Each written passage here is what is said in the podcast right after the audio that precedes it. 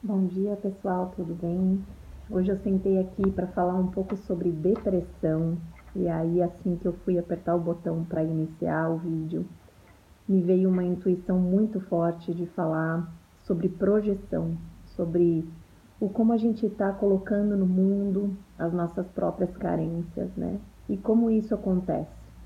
Então eu pensei em fazer um mix e começar a explicar a projeção através da depressão, né? De, e de como é esse mecanismo e de como isso acontece de fato no nosso dia a dia. Então, a gente é, é, criança, a gente vai recebendo os estímulos dos nossos pais, da sociedade, dos nossos amigos, da escola. A gente vai aprendendo a desenvolver o nosso ego. A gente vai aprendendo a dar espaço para a nossa essência.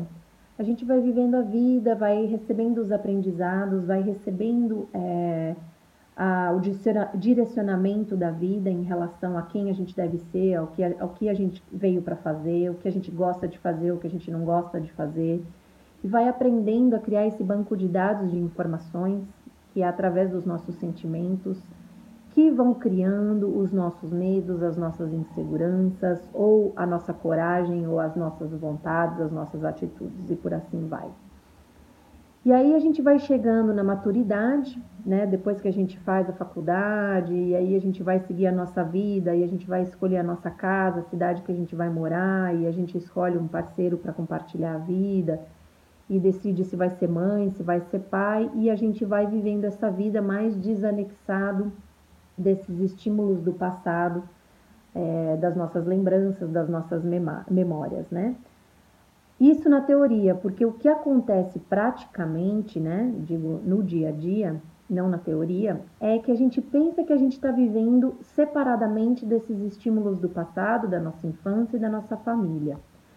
Mas quando na verdade tudo que está aqui dentro da gente, do nosso ego, do ego que foi formado dentro de nós, né, são esse, é, são, foi através desses estímulos, foi através dessas memórias e dessas lembranças. E tudo isso que a gente aprendeu lá atrás, no passado, quando a gente era criança, adolescente, enfim, serve de base para a gente tomar as atitudes que a gente toma hoje no nosso presente.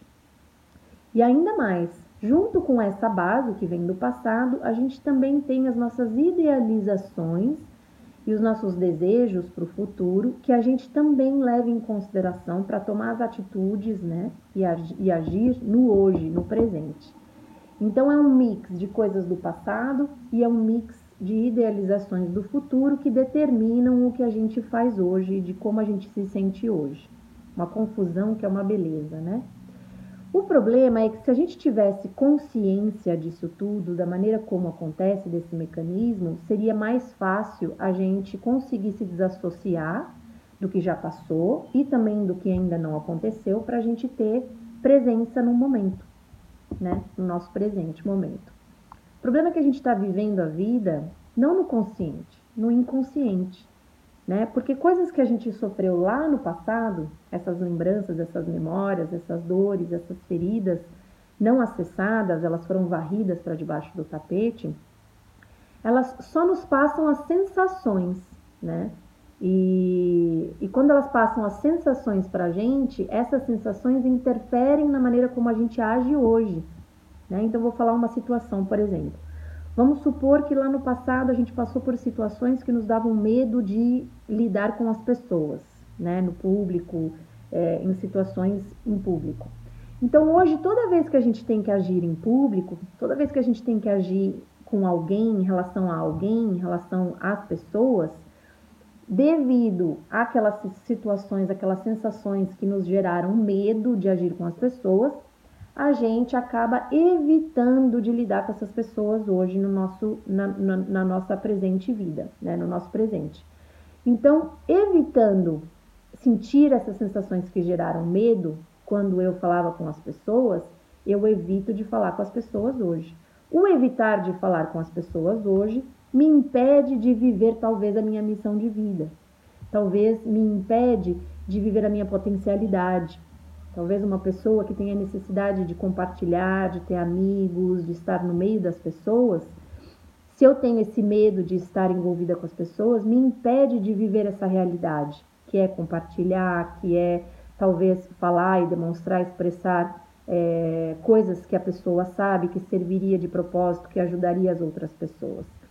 E aí o que acontece é que a gente começa a aprimorar, a aperfeiçoar esse tipo de comportamento, que não é lidar com as pessoas, e a gente passa a ser pessoas, por exemplo, neste exemplo especificamente, pessoas retraídas, pessoas é, aparentemente tímidas, pessoas aparentemente fechadas, né? E todas essas características de pessoas que evitam falar com outras pessoas, ou estar em público, ou de ser uma pessoa sociável, e por assim dizer. E o que acontece é que, como a gente vem para esse mundo com um implantezinho daquilo que a gente tem talento em fazer, né, o universo acaba colocando a gente em situações para transcender os nossos medos e as nossas inseguranças para viver exatamente aquilo que a gente veio fazer. Então, lá atrás na sua infância, o universo, né, eu estou falando especificamente desse exemplo, o universo colocou situações que te trouxe desconforto em relação às pessoas, em relação a estar com as pessoas, para justamente você transcender né, o fato de é, levar em consideração a opinião alheia, de transcender o seu próprio, próprio orgulho, de acessar a sua coragem interna, o seu amor próprio, de confiar né, nas, nos seus dotes, nos seus talentos, na, na sua essência, para que você venha futuramente é, a, é, futuramente fazer né, e viver a sua missão de vida. Então, transcendendo o seu próprio orgulho em relação à opinião das outras pessoas, é, e confiando no seu taco e tendo coragem de se colocar em situações que são vulneráveis para você, é, e estar com as pessoas, apesar das pessoas te ofenderem, apesar das pessoas é, te diminuírem, né? Vamos assim dizer, você continuar na sua essência, na sua coragem de continuar apostando nas pessoas, né? E estar em público e ser sociável, para você poder praticar essa, essa ferramenta que lhe é é, inata, vamos dizer assim, que é um implante que você vem com um talento de falar em público, de estar diante das pessoas, de passar conhecimento e etc, para você viver a sua missão de vida. Então, assim, só para resumir mais ou menos o que eu falei. o fato da gente nos proteger na vida adulta de situações que nos fizeram sofrer na vida é, como criança, lá atrás na infância, nos impede de viver a nossa vida e a nossa potencialidade na maneira como na, naquilo que a gente veio para fazer como missão de vida, né?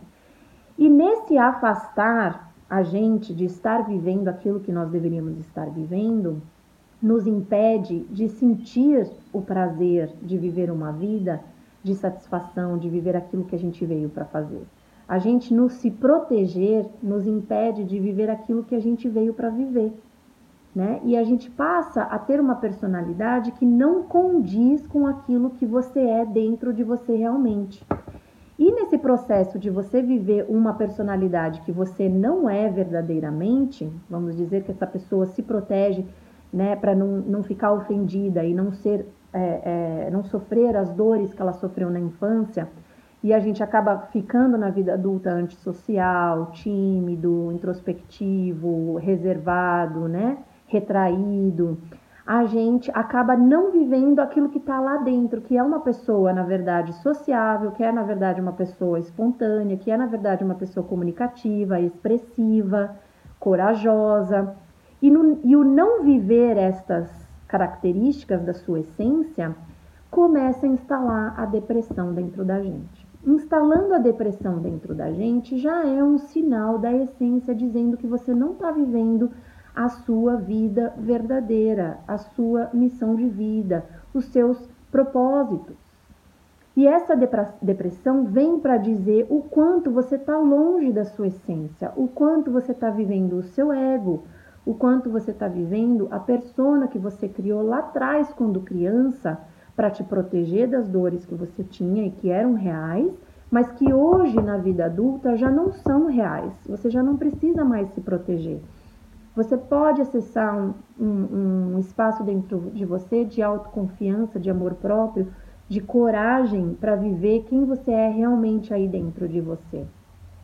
E aí, junto com essa depressão, a gente começa a projetar as nossas carências, as, as nossas limitações, os nossos medos, as nossas inseguranças nas pessoas que estão ao nosso redor.